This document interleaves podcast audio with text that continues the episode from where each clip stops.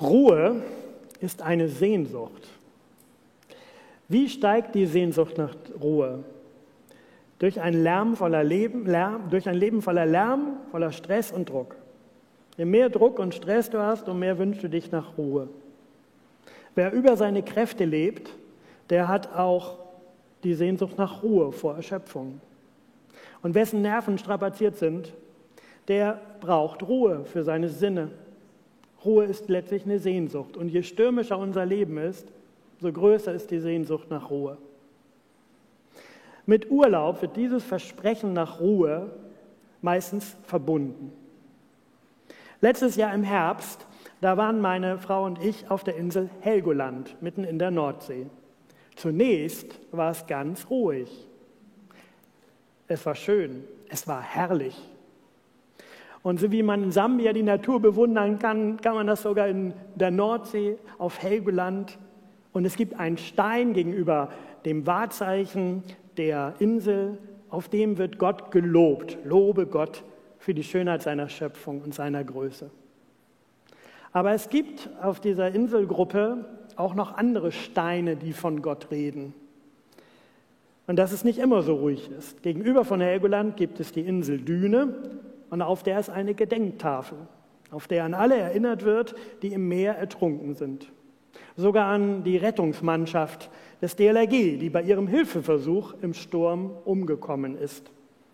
Und dann gibt es da eine alte Glocke, die mal geschlagen hat und die erinnert an die geistliche Dimension im Sturm. Das Meer mag wütend wallen, mag auch der Fels hinfallen, die Gnade Gottes wanket nicht. Das ist meine Zuversicht. Diese Glocke ist sturmerprobt und wie die Insel Helgoland und ihre Bewohner überhaupt. Nun, wir erleben in unseren Inseltagen nicht nur Ruhe und Sonne, sondern auch Donner und Sturm. So starker Sturm, dass wir zwei Tage länger auf der Insel bleiben mussten als geplant. Keiner konnte die Insel verlassen, keiner konnte auf die Insel kommen. Für die erfahrenen Insulaner war das überhaupt keine Überraschung, für uns Westländer eine große Überraschung. Aber was tust du, was tue ich, was tun wir im Sturm? Im Sturm werden wir durchgeschüttelt, wir bekommen es mit Angst zu tun. Auf Helgoland war das relativ leicht im Sturm, weil wir hatten ja noch festen Boden unter den Füßen. Aber auf dem Meer ist es lebensgefährlich. Bis heute. Was tun wir Menschen alles im Sturm des Lebens? Was tun wir, wenn die Sehnsucht nach Ruhe immer größer wird?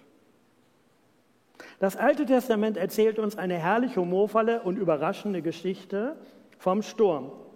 Stellt euch dieses große Ruderboot vor, das in einen Sturm gerät und die ganze Besatzung hat Angst. So steht es im Jona-Buch von den Seeleuten. Sie fürchteten sich.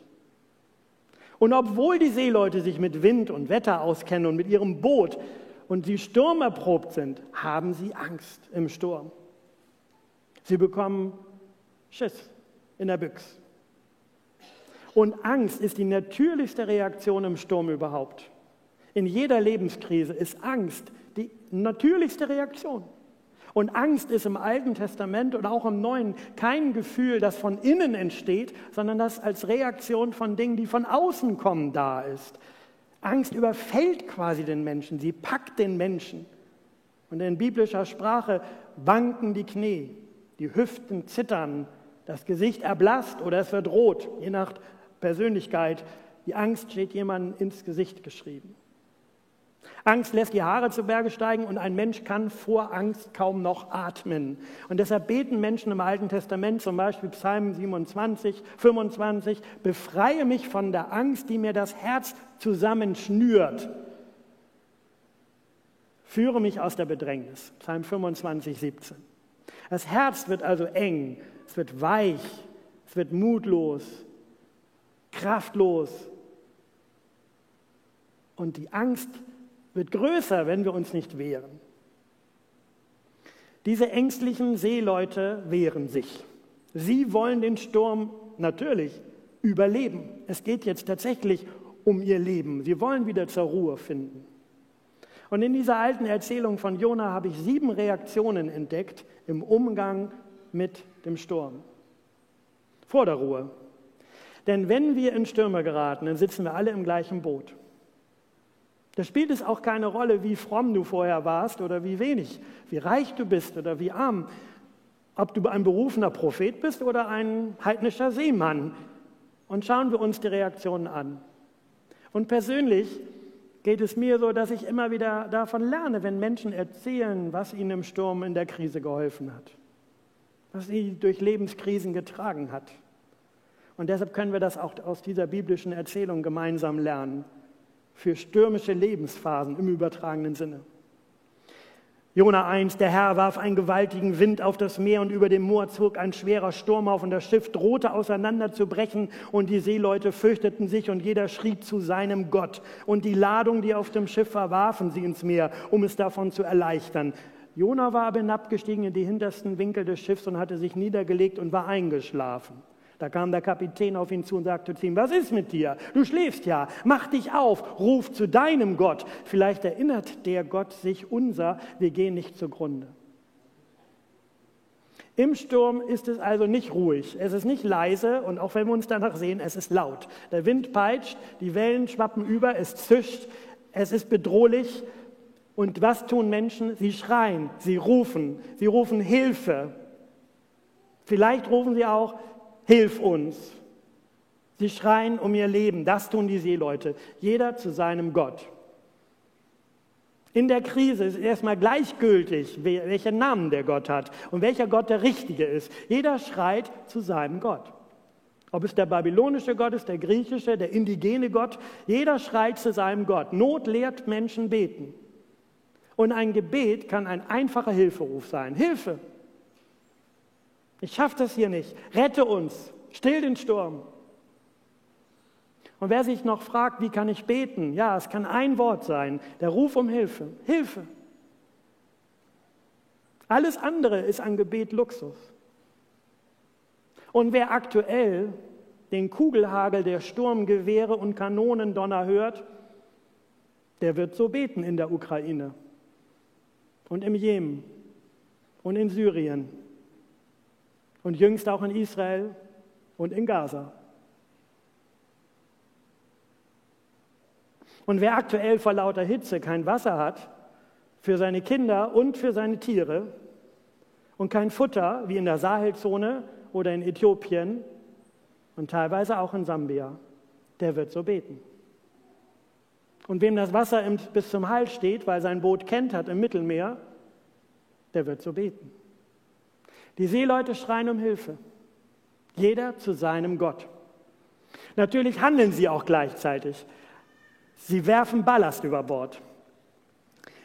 Unter Druck versucht man sich zu entlasten. Das Schiff soll leichter werden. Und dahinter steckt ja auch symbolisch eine tiefe Lebensweisheit. Wenn das Lebensschiff zu voll wird, zu viel Tiefgang hat, dann muss Ballast identifiziert werden. Was ist unnötig? Was kann ich loswerden, loslassen? Wie viel schleppst du in deinem Leben mit herum, das dir in der Krise nicht hilft?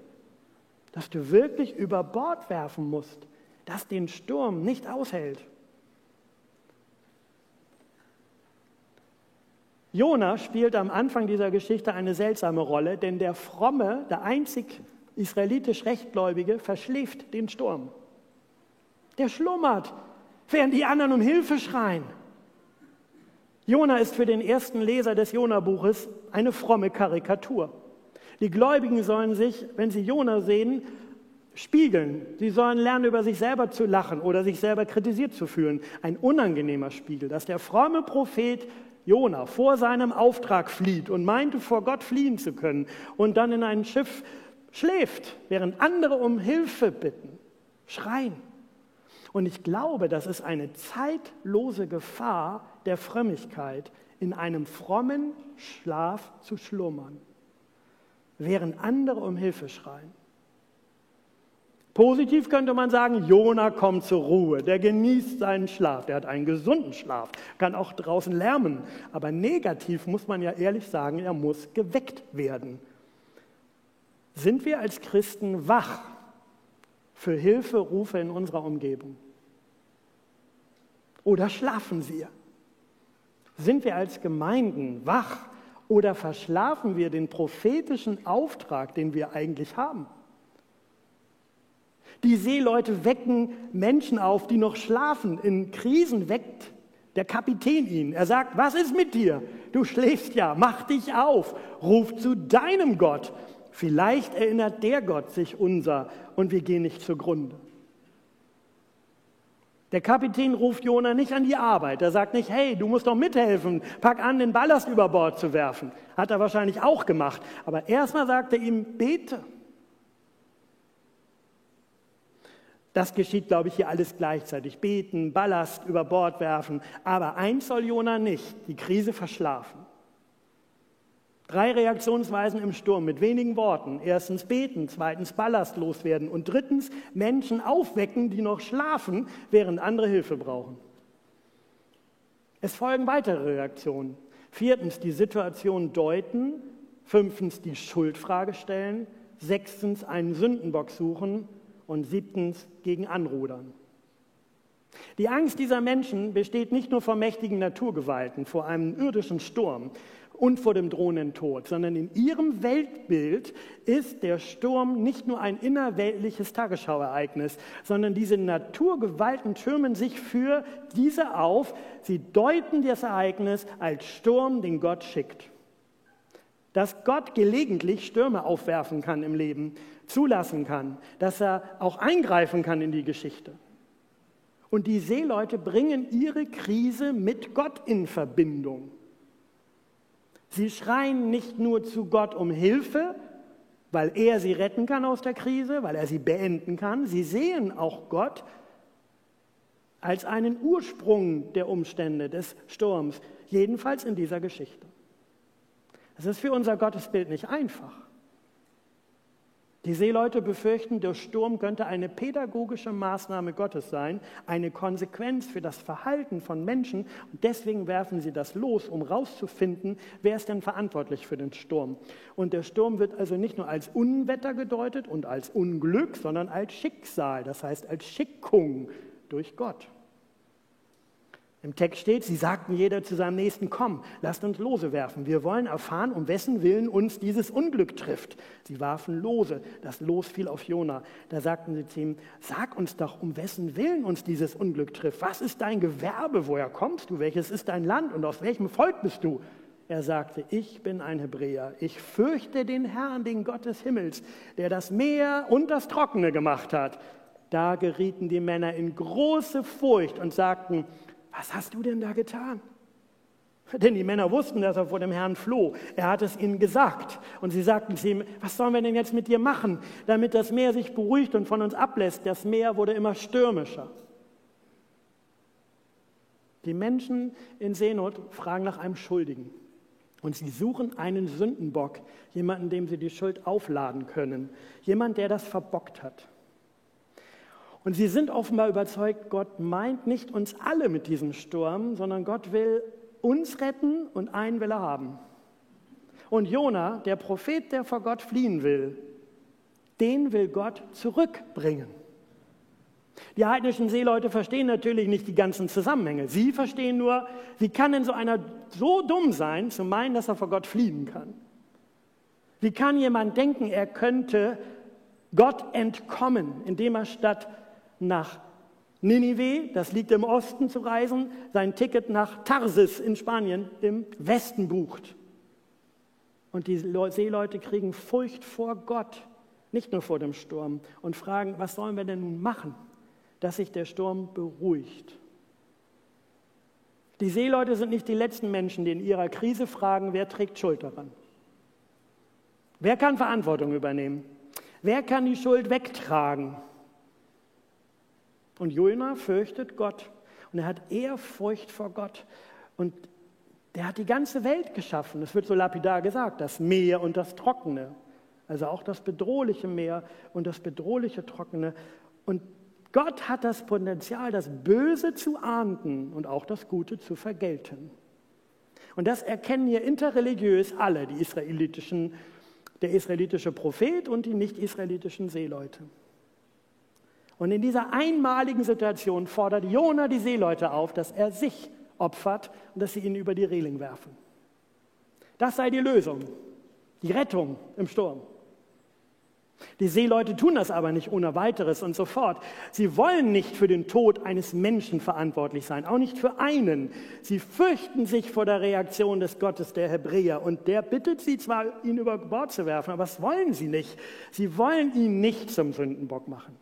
Und erst versuchen sie wieder das Menschliche in der Krise. Noch mehr rudern, sich noch mehr anstrengen, gegen angehen und mit eigener Kraft das Schiff doch noch an Land bringen. Denn ihnen ist bewusst, wenn sie Jona übers Bord schmeißen, dann wird er sterben. Er sagte zu ihnen, Zitat, packt mich, werft mich ins Meer, damit das Meer sich beruhigt und von euch ablässt. Ich weiß, dass dieser schwere Sturm meinetwegen über euch gekommen ist. Die Männer aber ruderten verbissen, um das Schiff zurück ins Trockene zu bringen. Aber sie schafften es nicht. Das Meer wurde immer stürmischer gegen sie. Und Jona bietet sich als Retter an. Aber die Seeleute rudern, verbissern aus eigener Kraft gegen den Sturm. Diese Reaktionsweisen deutlich symbolisch, denn als Menschen bietet uns Gott manchmal seine Hilfe an, aber wir rudern wie wild gegen den Sturm. Wir versuchen das aus eigener Kraft. Irgendwie muss das doch noch gehen. Wir wollen doch keine Fehler machen.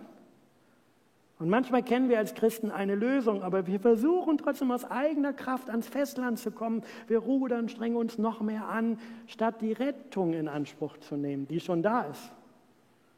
Dann bitten die Seeleute Gott um Hilfe. Er sendet ihnen Hilfe, aber sie wollen aus gut verständlichen Gründen, aus sehr anständigen Gründen, es selber schaffen. Und überraschenderweise rufen sie jetzt nicht mehr zu ihren Göttern, das ist was ganz Besonderes an dieser Erzählung. Sie rufen jetzt zum Gott Israels. Da riefen sie zum Herrn, also zu Jahwe, sprachen, ach, Jahwe, bitte lass uns nicht zugrunde gehen, wenn wir diesen Mann das Leben nehmen. Rechne uns unschuldiges Blut nicht an, denn du, Jahwe, hast gehandelt, wie es dir gefallen hat. Was für ein Gebet. Nicht schuldig zu werden, obwohl man einen Menschen ausliefert. Wenn wir eingreifen in Konflikte, machen wir uns schuldig. Was für eine Gottesfurcht. Da nahmen sie Jona und warfen ihn ins Meer und das Meer wurde still und tobte nicht mehr. Da kam große Furcht vor dem Herrn über die Männer und sie schlachteten Opfer für den Herrn und legten Gelübde ab. Wir haben es hier mit einer Sturmstillung im Alten Testament zu tun und einem Gottesdienst der Geretteten, die eben noch Heiden waren oder Nicht-Israeliten und jetzt an den Gott Israels glauben. Aus Furcht vor Gott wächst hier bei den Leuten im Boot eine ethische Ehrfurcht für das Leben und eine Ehrfurcht vor Gott. Eine ethische Ehrfurcht vor jedem einzelnen Leben, vor jedem Menschen. Sogar als sie selber in Gefahr geraten. Jeder einzelne Mensch zählt, das sagt die Bibel auf jeder Seite. Und diese Wertvorstellung ist in der Ebenbildlichkeit des Menschen begründet. Und wir sollten immer erschrecken, bis heute, im Jahr 2022, wenn die Zahl von Toten im Mittelmeer oder im Krieg nur noch in Tausenden angegeben werden können und der Einzelne nicht mehr zählt. Außerdem wächst die Ehrfurcht vor dem Gott Israels. Sie erleben ein erschreckendes Wunder. Sie deuten den Sturm wie auch die Sturmstillung als Eingreifen Gottes und können dann nicht anders als Gott anbeten und ihm opfern, Dank opfern für die Rettung. Und es ist ein sehr humorvoller Zug dieser Geschichte. Die Seeleute konnten ja gar nicht ahnen, dass sie Jona nicht umbringen, dass sie Jona gar nicht dem Tod ausliefern dass, sie, dass Gott ja was Wunderbares mit Jona vorhat. Er rettet ja seinen Retter. Er rettet den Jona. Hatte ja schon einen großen Fisch bestellt, der den Jona dann verschluckt und im Bauchraum des Propheten fängt er im Bauchraum des Wales oder des Fisches betet der Prophet dann erstmal das, was er vorher noch verschlafen hat. Ich glaube, wir können die Symbolik dieser Erzählung nicht überschätzen. Es ist im besten Sinne möglich, Gott zu fürchten und ihm zu vertrauen. Gott zu fürchten und ihm zu vertrauen. Furcht vor Gott und Ehrfurcht vor Gott und Ehrfurcht vor dem Leben zu haben, das kann man gar nicht klar unterscheiden. Es gehört zusammen.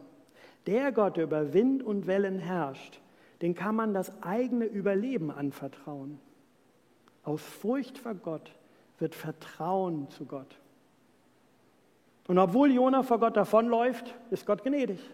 Gnädig mit Jona und gnädig sogar mit denen, die eigentlich Gericht bekommen sollten, die Ernstfeinde Ninive Israels, die Niniviten, die dann verschont werden. Also wenn Ruhe unsere Rettung ist, der Titel der Predigtreihe ist für diesen Text sehr passend. Die Ruhe ist aber keine Ruhe wie bei einem ignoranten Schlaf. Während andere um Hilfe schreien, ruhen wir uns aus. Es ist auch keine Friedhofsruhe, weil alles Leben erstorben ist. Es ist eine Ruhe nach dem Sturm, nach der Erfahrung. Gott ist anrufbar, Gott hilft, Gott rettet, Gott ist da mitten in der Krise. Mich haben die Stürme meines Lebens dankbarer gemacht. Dankbarer gegenüber Gottes Hilfe und Treue. Dankbarer für eine Gemeinde, die mitbetet, die mitfiebert. Dankbarer für den Retter, Jesus Christus. Und sie haben mich auch das Fürchten gelernt, wie schwer das Leben sein kann, wie hilflos Krise ist, wie kraftlos wir Menschen sind. Ich bin angesichts von gewaltigen Wellen und Winden. Aber Gott hat seinen Propheten geschickt. Für Ninive war es der Prophet Jona. Für die ganze Welt war es der Prophet Jesus Christus. Und Jesus hat auch bei einem Sturm geschlafen. Und die Jünger haben ihn mit der Frage geweckt, kümmert es dich denn nicht? Und Jesus kümmerte es. Er stand auf, gebot im Sturm und es wurde still. Und dann rettet Jesus seine Jünger und noch mehr, die ganze Welt, alle Menschen. Und Jona bekommt eine zweite Chance. Er verkündet Ninive Gericht, aber Ninive kehrt um. Gott ist gnädig. Und als Jona sich ärgert, sagt Gott zu Jona, ja, ich bin ein mitleidiger Gott. Sollte Ninive mir nicht leid tun, eine große Stadt mit mehr als 120.000 Menschen, die alle nicht wissen, was links und rechts ist, und dann noch die vielen Tiere, sollte mir Gott das nicht leid tun? Das sagt er dem Propheten. Ich möchte dich heute einladen, Gott zu fürchten und ihm zu vertrauen. Ein Gott, der zu seinem Ziel kommt, auch wenn wir die Zusammenhänge nicht vollkommen verstehen. Welchen Ballast möchtest du loswerden? Was musst du über Bord werfen, um dein Leben zu entlasten, damit es krisenfester wird? Zu welchem Gebet will dich Gott heute ermutigen für andere oder für dich selbst? Aus welchem Schlaf darfst du, musst du von Gott geweckt werden angesichts der Not der anderen? Zu welchem Vertrauen auf Jesus, den Retter der Welt, will er dich herausfordern? Auf Helgoland schlägt die Glocke, besonders bei Sturm. Das Meer mag wütend wallen, mag auch der Fels hinfallen. Die Gnade Gottes wanket nicht. Das ist meine Zuversicht. Amen.